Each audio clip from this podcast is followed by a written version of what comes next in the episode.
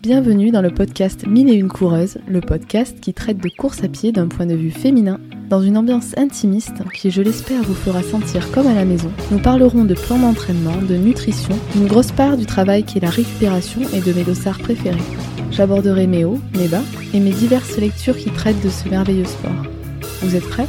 Alors, c'est parti Hello Bonjour à toutes et à tous. Aujourd'hui, nous allons parler de sédentarité chez les coureurs et les sportifs de manière générale. Antinomique, n'est-ce pas? Ouais, moi aussi, je suis tombée des nues quand j'ai compris qu'il y avait une différence entre l'activité sportive et la sédentarité. Ce sont deux notions bien distinctes que je vous propose de décortiquer afin de comprendre les conséquences directes de la sédentarité sur notre santé que l'activité physique ne permet pas à elle seule d'atténuer. Ainsi, je vous présenterai plusieurs moyens à réaliser chaque jour pour diminuer les effets de la sédentarité sur notre organisme. Comme je le disais, le ciel m'est un peu tombé sur la tête quand j'ai compris en lisant un article de Jogging International que j'étais une coureuse sédentaire.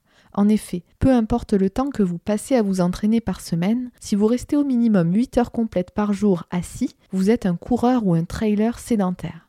Et oui, c'est possible de voir deux mots complètement opposés dans nos représentations à la suite comme ça. Dans les pays anglophones, ils nous ont même donné un nom, les Active Couch Potato, autrement dit les patates de canapé actives. Ça claque toujours plus en anglais, hein, et c'est le cas de le dire car ça nous met aussi une belle claque d'apprendre ça. Et je vous avoue que ça m'a fait mal quand j'ai réalisé que mon activité physique et sportive ne suffisait pas à contrecarrer l'aspect sédentaire, même si d'un côté ça ne m'a pas vraiment surprise, car je sens que mon corps n'aime pas rester inactif en semaine, même si en tant qu'éduxp, je suis amenée à bouger toutes les heures entre mes consultations en addictologie.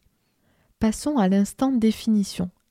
La sédentarité est le temps passé assis ou allongé pendant la période d'éveil entre le lever et le coucher.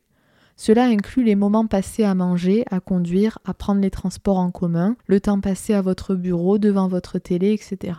Bref, tous les moments passés assis. Et comme je le disais tout à l'heure, vous êtes considéré comme sédentaire si vous passez plus de 8 heures par jour assis à savoir que 38% des adultes sont sédentaires d'après les études Esteban et 1K3 réalisées entre 2014 et 2016 et que cela est majoré chez les jeunes de 11 ans à 17 ans qui comptabilisent 73% de jeunes sédentaires.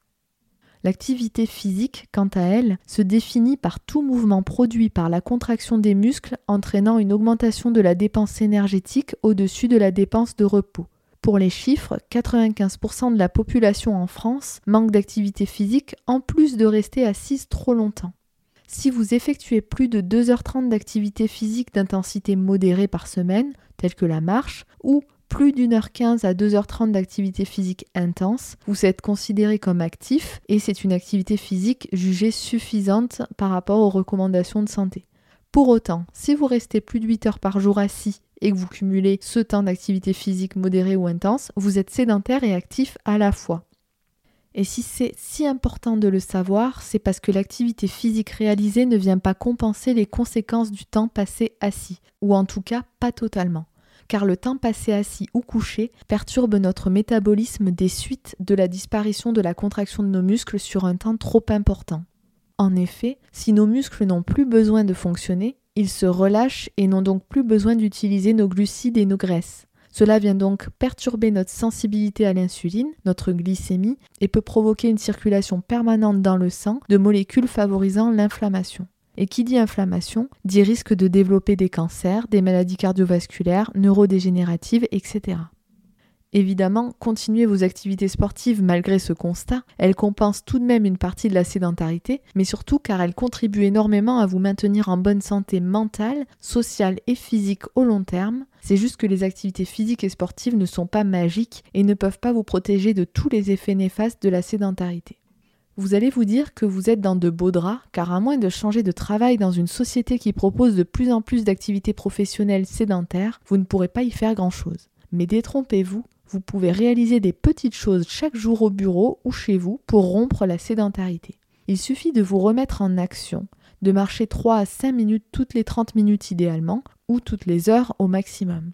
Le but étant simplement de remettre vos muscles en action pour limiter la prolifération des molécules de l'inflammation, pour que votre sensibilité à l'insuline retrouve un niveau acceptable, etc.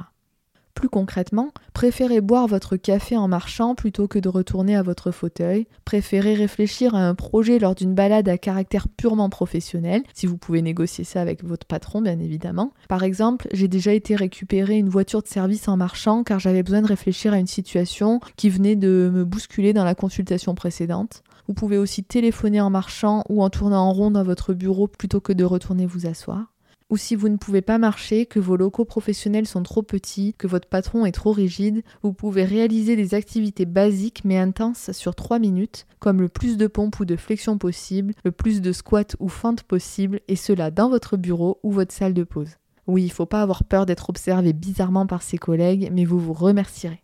Une étude a par ailleurs montré que des jeunes sédentaires faisant 3 à 5 montées d'escalier à fond 3 fois par semaine pendant 6 semaines ont gagné 5% de capacité cardio-respiratoire par rapport aux autres jeunes. Donc concrètement, si vous faites ça pendant vos journées, vous pouvez déjà prévenir les risques de la sédentarité pure, mais aussi vous pouvez améliorer vos performances sportives de manière très simple. Allez, je vais prendre deux minutes, moi, pour descendre et monter des escaliers chez moi, car ça fait 40 minutes que je suis assise pour écrire le script de cet épisode. Ce dernier touche d'ailleurs à sa fin, j'espère que cette thématique vous aura intéressé. Cet épisode est plutôt court par rapport à d'habitude, mais voilà, on se retrouve très vite pour le deuxième épisode du mini-doc, ainsi qu'un épisode euh, bonus qui sera le débrief de mon semi d'hier. En attendant, ne faites pas vos patates de canapé actives et prenez soin de vous. Bisous